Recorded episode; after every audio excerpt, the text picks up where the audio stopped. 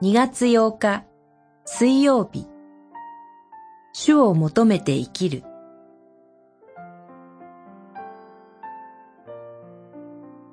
歴代史上28章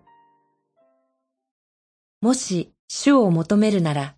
主はあなたにご自分を表してくださる。もし主を捨てるならば主はあなたをとこしえに拒み続けられる。二十八章九節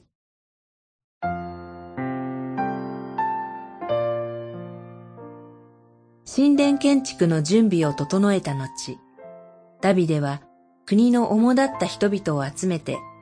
神がソロモンを次の王として建てられたことを宣言しました。そして神のすべての戒めに心を止め、それを求めることによって恵みの土地を子孫にとこしえに受け継がせるようにと語りました。生涯の終わりを前にしたダビデが改めてイスラエルの民に伝えたのは神の選びとご計画でした。神はイスラエルの民を愛し、とこしえの契約を結ばれました。ダビデが王とされたのは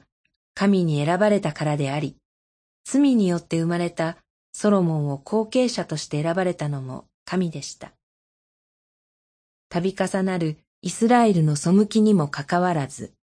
私はあなたと共にいる、と言い続けてくださる、そこにイスラエルとの契約に忠実な神の真実があります。ですから、ダビデは全イスラエルに対して神を求めて生きることの大切さを語ります。それは単に神の存在を意識するということにとどまらず、全き心と喜びの魂を持って神に仕えて生きるという姿勢です。すべての心を探り、奥底まで見抜かれる神の前に立つのは恐ろしいことです。人には罪があるからです。しかし、神は真実な方です。自らの罪を悔いて、懸命に神を求める心を、神は喜び、祝福してくださいます。祈り。厳粛なあなたの中に、真実の愛の眼差しを見出すことができます。